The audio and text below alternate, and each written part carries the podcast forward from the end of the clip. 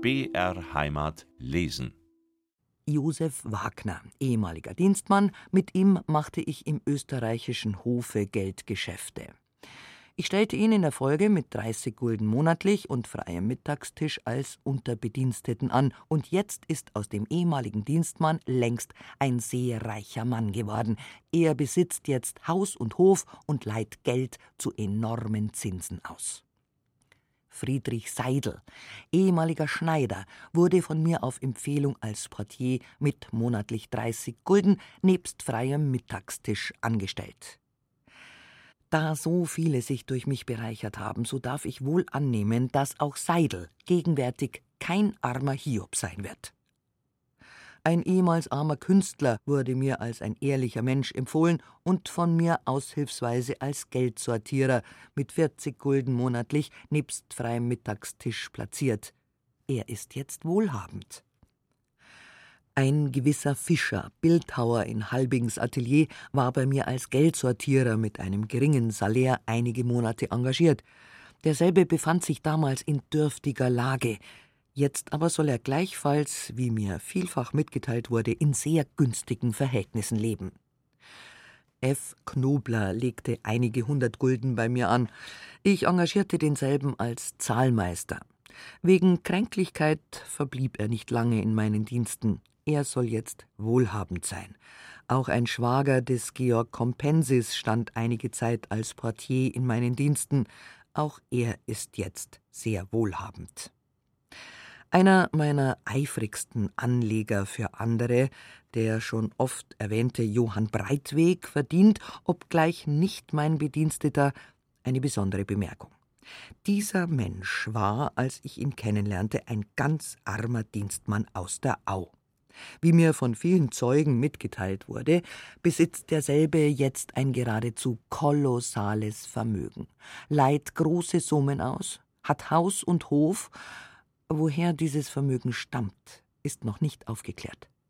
Viele Personen erzählten mir, dass er denjenigen, für welche er die bei mir eingelegten Kapitalien wieder erhob, die Zinsen vollständig in Abzug brachte und ihnen sagte, dass er dieselben von mir nicht erhalten habe. Dies ist eine offenbare Lüge, denn ich zahlte, wie nachweislich, stets Kapitalien mit Zinsen zurück. Richard, Franz und Josef Kramer waren in den letzten vier Wochen vor meinem Sturze aushilfsweise bei mir angestellt.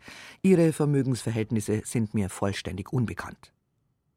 Georg Merz, mein ehemaliger Kutscher, quittierte seine Stelle Kränklichkeit halber und wurde Portier.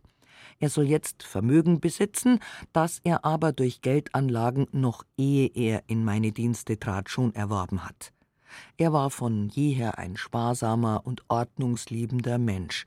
Auch habe ich nie die geringste Unehrlichkeit bei ihm wahrgenommen und kann ich seiner deshalb nur lobend erwähnen. Anton Gammel, ehemaliger Kommissionär des A. Jochner, bekam auf sein Ansuchen eine Anstellung in der Expedition meines Münchner Tagblatts. Als ich 14 Tage vor der Sperre mich in die Redaktion begab, bemerkte ich an seiner stählernen Uhrkette einen sogenannten Hirschgulden. Auf mein Befragen, was diese Münze zu bedeuten habe, erwiderte er, dass er sie als einen Talisman betrachte, der ihm bisher nur Glück gebracht hat. Beweis dafür sei der Umstand, dass er eine Anstellung bei mir gefunden habe. Sofort ward mein bekannter Aberglauben rege, und ich bot ihm zwei Louis d'Or für die Münze, welche er mir aber nur ungerne gab. Als ich nach Hause kam, erinnerte ich mich an Haufs Märchen vom Hirschgulden, und die Münze fing mir an, unheimlich zu werden. In der Tat blieb mir von allen meinen Reichtümern nur dieser Hirschgulden, und dieser nicht einmal, da ich ihn verschenkte. August Siebentritt, ehemaliger Gerichtsvollzieher, der sich in den dürftigsten Verhältnissen befand, war mir von Jochner als zweiter Redakteur für mein Blatt empfohlen worden, indem er ihn als höchst gewandt mit der Feder bezeichnete. Da aber selbst Jochner nicht Redakteur en chef bei mir wurde, so erhielt auch Siebentritt die Stelle nicht, doch gab ich ihm aus Mitleid eine Stelle mit einem Monatsgehalt von 40 Gulden. Er hatte die Obligationen einzuschreiben. Hie und da gab ich ihm, um seine Lage zu erleichtern, auch ein extra Honorar, worüber er sich sehr dankbar zeigte. Zum Danke dafür machte er mir auch einmal ein Lobgedicht auf mich, und zwar bei Gelegenheit einer Fotografienübergabe meiner sämtlichen Bediensteten. Bei dieser Gelegenheit arrangierten dieselben ein Fest mit Gartenbeleuchtung, und in einem Gedichte, welches den Gefühlen dieser Leute Ausdruck geben sollte, erklärten sie mich für ihre Herrin, der sie alles Gute zu verdanken hätten. Derselbe Siebentritt aber, dem ich nur Gutes erwiesen und der nicht den geringsten Grund hatte, mich zu schmähen, soll, nachdem das Unglück über mich hereingebrochen war, sich nicht gescheut haben, die ordinärsten Pamphlete in einem kleinen Witzblatte über mich geschrieben zu haben. Wahrscheinlich wollte er die genossenen Wohltaten hierdurch abquittieren, möge es ihm Glück bringen. Dr. Feist, Redakteur meines Münchner Tagblatts, hatte einen Monatsgehalt von 100 Gulden. Ich war jedoch nie mit seiner derben Schreibart zufrieden, hätte ihn für die Dauer auch nicht behalten. Franz Silchinger, derselbe befand sich stets auf dem Korridor, um für die Aufrechterhaltung der Ruhe Sorge zu tragen, und er verstand es hierbei prächtig, den Leuten in die Taschen zu steigen. Er ließ sich nämlich von den meisten, welche bei mir Geld anlegen wollten, Trinkgeld unter dem Vorwande geben, dass sie dann eher vorkämen. Der Leser weiß bereits, dass mich die Leute mit aufgehobenen Händen flehentlich baten, ihr Geld anzunehmen. Erhielt nun Silchinger von diesen Leuten, welche durch ihn ihr Geld eher anzubringen hofften, zwölf Kreuzer, was bei ihm eine Art Taxe gewesen zu sein scheint, so besah er das Geld von allen Seiten und bemerkte dann trockenen Tones, dass er die Inschrift auf diesem Gelde nicht lesen könne. Legte man ihm dann noch sechs Kreuzer drauf, so erklärte er, dies könne er schon besser lesen. Silchinger hatte die unteren Lokalitäten in Ordnung zu halten und sammelte daher die Papierschnitzel auf dem Boden zusammen – und da von den Leuten auch viel kleines Geld, Groschen und Sechser bei mir eingezahlt wurden, so mag es wohl sein, dass er manchmal ein derartiges kleines Geldstück gefunden hat. Von Gulden oder Talerstücken kann aber deshalb noch lange nicht die Rede sein. Als ich ihn übrigens einmal erwischt hatte, wie er auf dem Boden herumkriechend Geld suchte und auch gefunden hatte, da schenkte ich ihm zwar diese Geringfügigkeit, gab aber hernach den strengsten Befehl, beim Geldzählen mehr Acht zu geben, damit keines mehr verloren gehe. Ob er mit der Streusandbüchse Manipulationen machte, um etliche Sechserl vermittels des Sandes zu bedecken und auf den Boden zu praktizieren, weiß ich nicht. In meiner Gegenwart hätte er dies sicher nicht gewagt, da er vor mir gewaltigen Respekt hatte. Weiter war Silchinger von mir beauftragt, insgeheim meine Bediensteten zu beobachten, besonders in Wirtslokalitäten, da ich gehört hatte, dass dieselben bei derartigen Gelegenheiten gewaltig zu renommieren pflegten und die teuersten Weine tranken. Silchinger verdanke ich übrigens auch eine Vorladung vor Gericht, respektive zum damaligen Untersuchungsrichter Herrn Radlkofer. Dieser teilte mir mit, dass eine Anzeige des Inhalts gegen mich eingelaufen sei, dass ich in einem mit meinem Namen bedruckten Kuvert an den Polizeikommissär Niederreiter 20 Gulden geschickt habe. Es liege also der Verdacht eines Bestechungsversuchs gegen mich vor. Ich war sehr erstaunt hierüber, da ich nicht entfernt an so etwas gedacht hatte. Da aber das Kuvert, welches mir gezeigt wurde, sich wirklich als eines der meinigen erwies, so kam ich sofort auf die Idee, ob nicht der saubere Monsieur Silchinger mit einem meiner auf dem Schreibtische stets herumliegenden Kuverts diesen Missbrauch getrieben habe. Da er mit seiner geliebten Ursula Speicher in meinem Hause trotz meines Widerwillens im Konkubinat zusammenlebte, dieses aber damals gesetzlich noch nicht erlaubt war, so bekräftigte dies meinen Verdacht, und ich bat den Untersuchungsrichter, meinen früheren Sekretär kommen zu lassen. Dieser kam auch und wurde nun von mir beauftragt, dem Silchinger betreffs dieser Geschichte auf den Zahn zu fühlen. Dieser stellte die Sache auch ziemlich klug an. Er sagte nämlich zu Silchinger in kordial, vertraulichem Tone: Sie sind doch auch ein rechter Falscher und haben mir nicht einmal gesagt, dass Sie dem Niederreiter 20 Gulden geschickt haben. Richtig ging Silchinger in die ihm gestellte Falle, indem er pfiffig lächelnd zur Antwort gab: Ihm hab ich's ja gar nicht geschickt, sondern seiner Frau. Silchinger erhielt von mir als Gratifikation für diese Geschichte ein paar Ohrfeigen, die an Qualität nichts zu wünschen übrig ließen, mit dem kategorischen Befehl, für derlei Dummheiten künftighin sein eigenes Kuvert zu benützen.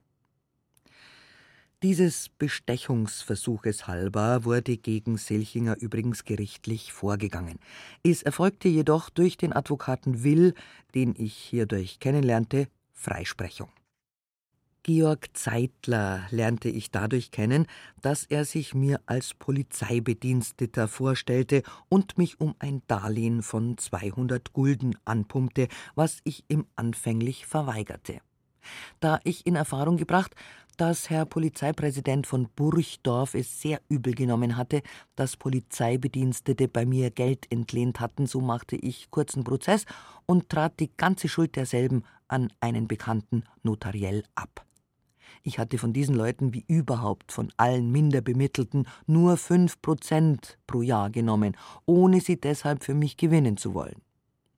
Auch kamen Polizeibedienstete einmal zu mir, um ihre Dankbarkeit auszudrücken, doch wünschte ich ihren wiederholten Besuch nicht, Hätten diese Polizeiunterbeamten nicht Familien gehabt, so würde ich ihnen überdies jedes Darlehen von vornherein verweigert haben, indem schon damals die Besorgnis in mir aufstieg, es würden mir hierbei Gott weiß welche Zwecke unterschoben werden können. Besagter Georg Zeitler erhielt dann auch das gewünschte Darlehen nur, weil er die Absicht ausdrückte, den Polizeidienst bald verlassen zu wollen. In der Tat trat er bald aus und bewarb sich um eine Stelle bei mir, da er, wenngleich noch jung, doch ziemlich gebildet schien, so stellte ich ihn als Kontrolleur über meine sämtlichen Bediensteten an. Hierüber stellte ich ihm auch auf Wunsch eine schriftliche Bestätigung aus, weil er erklärte, dieselbe dem Polizeidirektor von Burchdorf vorzeigen zu wollen. Zeitler trat meinen Leuten gegenüber mit größter Strenge auf, wenigstens in meiner Anwesenheit, so dass dieselben eine gewisse Scheu vor ihm hatten und sich oft zuflüsterten, da kommt der Polizeispitzel. Durch seinen scheinbaren Diensteifer und sein energisches Auftreten sowohl wie andererseits auch durch sein ehrerbietiges Auftreten gegen mich erwarb er sich meine Gunst in so hohem Grade, dass ich ihn förmlich zu meinem Stellvertreter aufstellte. Jedoch nur in repräsentativer Hinsicht, denn er durfte weder einen Wechsel unterschreiben, noch durfte er ohne mein Wissen etwas anordnen. Sein Gehalt betrug monatlich hundert Taler nebst freier Kost. Zeitler führte auch einen guten Freund von ihm bei mir ein, einen gewissen Walter, früher Bediensteter an der Zentralkasse. Dieser Walter, dem ich sogar ein Kind aus der Taufe hob, soll, wie ich später vernahm, ein geheimer Polizeiagent gewesen sein. Auffallend war es mir schon, diesen Mann täglich von elf Uhr an mit Zeitler in eifrigstem Gespräche in meinem Garten herumspazieren zu sehen, dachte aber nichts Arges dabei, da ich auf Zeitler große Stücke hielt und im Übrigen auch nichts zu scheuen hatte. Jakob Weber sagte mir sogar einmal, dass jeden Vormittag gegen elf Uhr ein Bericht über mich auf die Polizei komme und dass dieser nur von einem meiner Bediensteten herrühren könne. Doch nahm ich dies sehr gleichgültig auf, da ich mich nicht im geringsten darum kümmerte, ob sich die Polizei für mich interessiere oder nicht. Ja, ich schickte den Zeitler sogar selbst etliche Male auf die Polizei mit den verschiedensten Anzeigen, sowohl als auch mit Beschwerden. So ließ ich auch einmal die Polizeidirektion durch Zeitler höflichst ersuchen, mir zur Aufrechterhaltung der Ordnung in der Volksküche eine Anzahl von Gendarmen zu beordern. Gleichzeitig ließ ich auch die Anfrage stellen, ob ich in diesem Fall die Gendarmerie für diesen Extradienst zu honorieren habe, welche Anfrage jedoch verneint wurde. Zeitler, welcher früher sehr verschuldet gewesen, erholte sich bei mir vollkommen. Bemerkenswert ist, dass ich ihn sogar kleiden ließ, dass er mit mir und meiner Gesellschafterin Ehinger den Mittagstisch einnahm und bei allen Landpartien mein steter Begleiter war, wie er denn überhaupt in jeder Beziehung von mir bevorzugt wurde. Am Tage meines Sturzes noch sandte ich ihn auf die Polizei mit dem Ersuchen, es möchte doch die gaffende Menge Müßiggänger vor meinem Hause entfernt werden. Als ich vernahm, dass Militär zum Kriegsministerium aufzöge und dass viele Polizeibeamte vor meinem Hause auf und ab gingen, da frug ich ihn, was dies alles zu bedeuten habe. Und der grundfalsche Mensch antwortete mir mit dem unbefangensten Gesichte von der Welt, es hätten diese Vorsichtsmaßregeln ihren Grund in den eben stattfindenden Wahlen. Als die Gerichtskommission sich bei mir einstellte, war Zeitler nicht anwesend und ich frug deshalb nach ihm. Der wird wahrscheinlich unten sein, erwiderte Polizeiassessor Pfister mit einem Lächeln. Dies fiel mir auf, und als Zeitler endlich mit verdutztem Gesichte heraufkam, da fixierte ich ihn mit durchbohrenden Augen und richtete ernst und langsam die Worte an ihn Zeitler, haben Sie das gewusst? Mit unsicherer Stimme, den Blick scheu zu Boden gerichtet, stotterte er das Wort Nein. Aber ich sagte mir nun in meinem Innern, dieser Mensch war mein Judas. Es wird wohl auch so gewesen sein, denn wie ich später vernahm, soll er sich, als er unbemerkt zu sein glaubte, vor Lachen förmlich ausgeschüttet haben. Zeitler heiratete im Lauf der Zeit eine Frau mit fünf, sechstausend Gulden Vermögen, und da er entschieden als reicher Mann auftritt, so behauptet der vorsichtige Herr, eine reiche Frau geheiratet zu haben. Ich komme nun zu dem Bediensteten, welcher längst schon ohne mein Zutun in den Augen der Welt der Verachtung anheimgegeben ist. Subjekt Gröbmeier. Ich lernte ihn gelegentlich eines furchtbaren Andranges von Menschen, den ich kaum bewältigen konnte, kennen. Silchinger konnte sich der Leute kaum mehr erwehren, und Johann Gröbmeier, ein geschmeidiger Geselle durch und durch, half deshalb sofort freiwillig mit und ließ mir gegenüber dabei die Äußerung fallen, wenn Fräulein einen Diener brauchen würden, ich ginge gleich zu ihnen. Ich sah mir den Menschen an und da er sich ein ehrliches und biederes Aussehen zu geben wusste und ich mich hierdurch auch täuschte, so antwortete ich Dein Aussehen ist ein gutes, wenn du auch so ehrlich bist, als du aussiehst, dann nehme ich dich. Nachdem mir Gröbmeier auch noch gewissermaßen als Garantie für seine Ehrlichkeit mitteilte, dass er ein bescheidenes Vermögen besitze, so überlegte ich nicht lange und nahm ihn in meine Dienste. Er bekam dieselbe Livree wie mein Kutscher und erhielt ein kleines Gehalt. In seinem Benehmen zeigte sich der arglistige Mensch bescheiden und ruhig, heuchelte große Anhänglichkeit an mich und erwies sich fleißig und anstellig. Von Zeit zu Zeit machte er auch auf diesen oder jenen aufmerksam, der mich hintergehen wollte, während er für seinen Teil sich nicht auf der geringsten Unehrlichkeit ertappen ließ. Aber auf der Welt ist alles vergänglich, warum nicht auch die Ergebenheit des Gröbmeier? Nachdem er bis zum Spätsommer in meinen Diensten gewesen, fing der sonst so gefügige, bescheidene Mensch, welcher sich sogar bei meiner Mutter derart eingeschmeichelt hatte, dass sie mir oft meine Härte gegen ihn zum Vorwurf machte, an, sehr protzig aufzutreten. Ich hatte stets ein so riesiges Vertrauen in die Ehrlichkeit dieses Gröbmeier gesetzt, dass ich ihn des Abends die Gelder mit in meine Wohnung hinauftragen ließ. Geschenke erhielt er hier und da, nur einige Gulden, und er zeigte sich scheinbar so sehr für mein Interesse eingenommen, dass die von ihm zur Schau getragene Sparsamkeit in Neid ausartete und er meinen Leuten nicht einmal das Fass Bier gönnte, welches ich ihnen des Mittags reichen ließ. Dieses Bier, welches stets er zu besorgen hatte, wurde dann auch in letzter Zeit so schlecht, dass ich dasselbe nicht mehr durch ihn, sondern durch den Brauer selbst ins Haus besorgen ließ. Überhaupt schien ihm jeder Bissen zu viel, den er den Bediensteten geben musste, und stets suchte er ihnen die schlechteste Ware vorzusetzen. Gewöhnlich sagte er, Fräulein tun zu viel an den Kerlen, denen kann man nicht trauen. Ich pass aber schon auf, dass sie nichts in die Tasche stecken. Auch meine Besucher pflegte er stets als Schmarotzer hinzustellen, und wenn jemand bei mir speiste, so pflegte er zu sagen, die haben jetzt nur. Ich geb ihnen kein von dem guten Wein mehr, ich mischen jetzt mit Wasser. Ließ ich meine Geldbörse irgendwo liegen, so sprach er stets den Verdacht aus, Fräulein, ich glaub, dass der oder jener Ihnen was rausgenommen hat.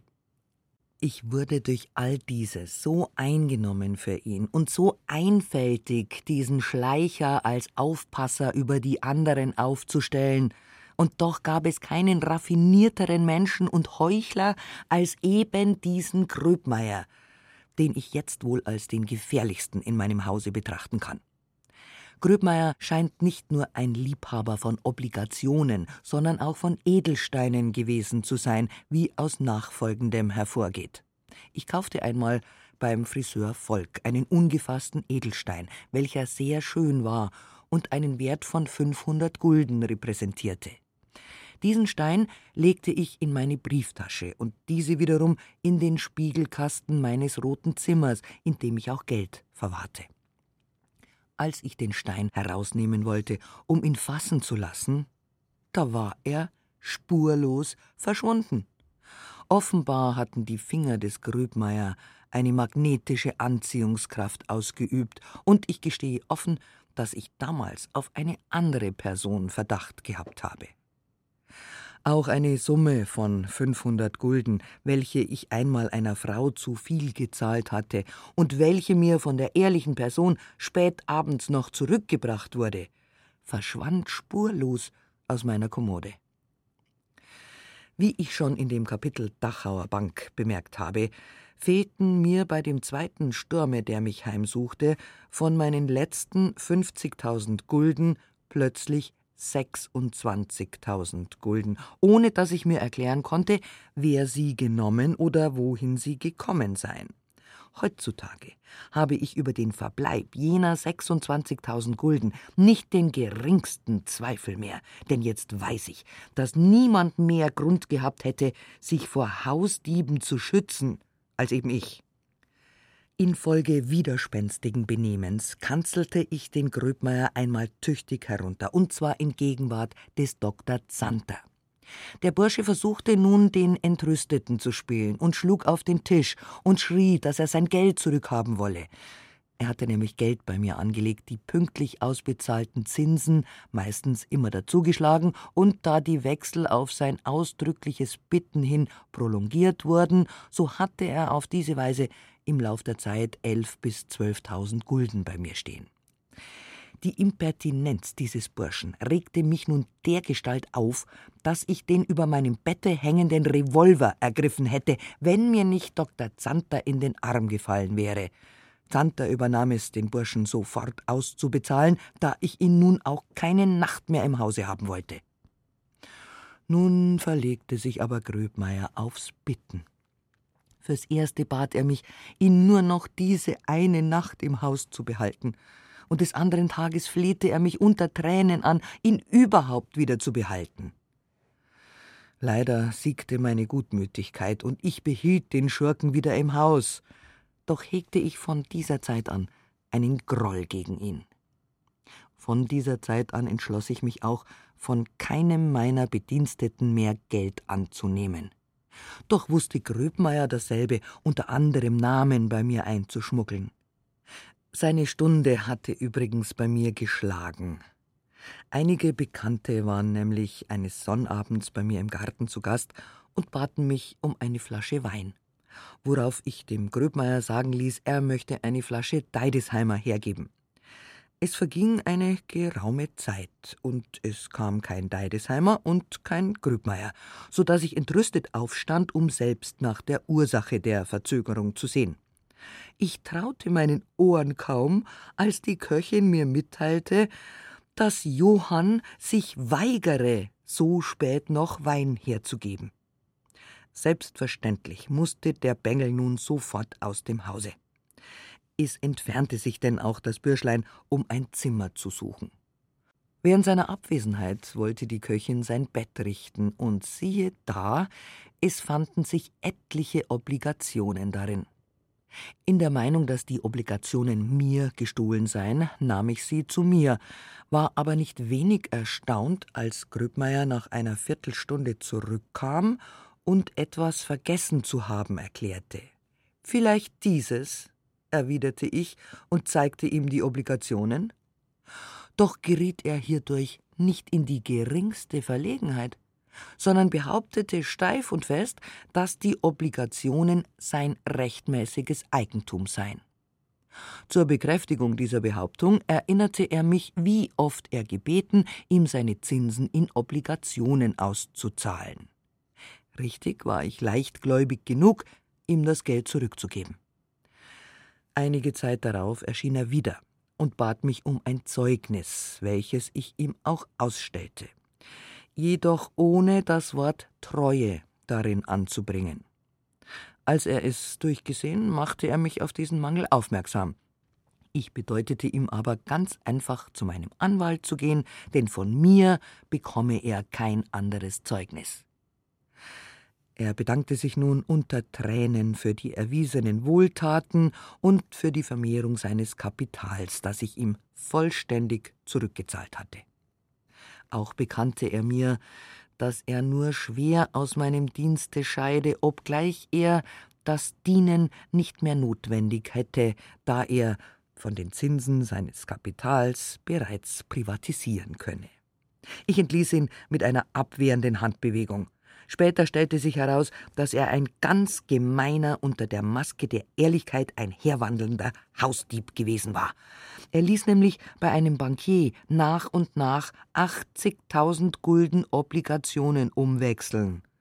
Dies erregte Verdacht, und es wurde nun, nachdem ich von diesem auffallenden Reichtum in Kenntnis gesetzt und Strafantrag wegen Diebstahls gegen ihn gestellt hatte, Untersuchung wider ihn eingeleitet und er selbst gefänglich eingezogen. Bei der desfallsigen Haussuchung fand man in seiner Wohnung noch eine ganze Masse von Obligationen. Und zwar, wenn ich recht unterrichtet bin, waren dieselben hinter dem unter dem Kamine aufgestapelten Brennholze versteckt. Es zog sich die Untersuchung durch die nötigen Recherchen in die Länge. Nach mehreren Monaten wurde der Dieb welcher Glauben machte, dass er das bei ihm vorgefundene Vermögen, circa 150.000 Gulden, ehrlich erworben habe, auf freien Fuß gesetzt. Diese Freiheit wusste Gröbmeier weidlich auszunützen, denn er wandelte schnurstracks den Weg des Kolumbus und ließ sich auf amerikanischem Boden nieder, in dem Glauben, den bayerischen Staatsanwälten für immer entronnen zu sein.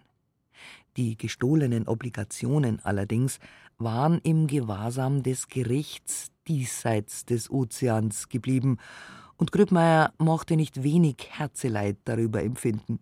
Auch jener ungeschliffene Diamant, der mir seinerzeit auf so rätselhafte Art aus meiner Brieftasche abhanden gekommen war, wurde mittlerweile im zurückgelassenen Besitze Gröbmeiers ausfindig gemacht, und er wurde in Concumaciam zu einem Jahr Gefängnis verurteilt. Gröbmeier mag sich wohl unter den Yankees nicht wohlbefunden haben, möglicherweise mag er auch in München immer noch, weiß Gott in welchem Verstecke manches zurückgelassen haben, denn als ihm eine seiner Freundinnen, Frau Rotheim, liebenswürdigerweise mitteilte, er wäre nur zu einem Jahr Gefängnis verurteilt worden, da riskierte der so düpierte diese Strafe, packte sein Bündel zusammen und zog wieder übers Wasser herüber. Er mag wohl ein ellenlanges Gesicht gemacht haben, als er von der Gendarmerie mit offenen Armen empfangen und dann neuerlich auf fünf Jahre verurteilt, in die Strafanstalt Laufen abgeliefert wurde. Dieser Mensch hatte übrigens, ehe er die Flucht nach Amerika ergriffen, die Frechheit besessen, mir durch zwei Frauen im Gefängnisse mittels Sprechkarte 50.000 Gulden anzubieten, wenn ich den wiederingestellten Strafantrag zurückziehen wolle. Dieser ehrliche Diener, welcher sich in der Untersuchung durch raffinierte Lügen fortwährend herauszubeißen suchte, brauchte übrigens um seine Zukunft nicht besorgt zu sein. Sein Anwalt Dr. Diether prozessierte nämlich so lang für Gröbmeier, bis dieser von dem beschlagnahmten Gelde so viel herausbekam, was er nicht gestohlen, sondern erworben haben will. Gröbmeier besitzt demnach heute noch ein großes Vermögen, das ich aus Mangel an Beweisen nicht anfechten kann. Sein Nachfolger im Dienste bei mir wurde ein früherer Gendarm namens Michael Wakerbauer, welcher hier und da Geld für seine Kameraden bei mir angelegt hatte. Er war anständig, höflich und artig, nur mit meiner Gesellschafterin Rosa Ehinger konnte er sich nicht vertragen, weshalb er auch meinen Dienst freiwillig verließ. Nach ihm engagierte ich einen gewissen Jakob Nebel, welcher sich durch gute Zeugnisse bei mir einführte. Sein Name ist mit dem schweren Schicksalsschlage, der mich betraf, so eng verknüpft, dass ich ihn der Beurteilung des Lesers überlassen kann, ohne jene durch ihn ausgeführte Verschleppungsgeschichte, deren halber ich verurteilt wurde, hier eingehend zu detaillieren. Er trägt vorzugsweise die Schuld an meiner Verurteilung. Arm zu mir gekommen, war er später in der Lage, Geldgeschäfte abzuschließen und als wohlhabender Mann auftreten zu können. Hiermit schließe ich das Kapitel über meine Bediensteten. Zu viel habe ich über keinen gesagt, wohl aber bei vielen, die mir mehr oder weniger aus dem Gedächtnisse entschwunden sind, zu wenig. Mögen meine früheren Diener nun auch lästern über mich und Kot auf meinen Namen werfen, ich kümmere mich nicht darum und verachte sie. Es rächt sich ja alles noch auf dieser Welt, und so werden auch manche von ihnen der verdienten Strafe nicht entgehen.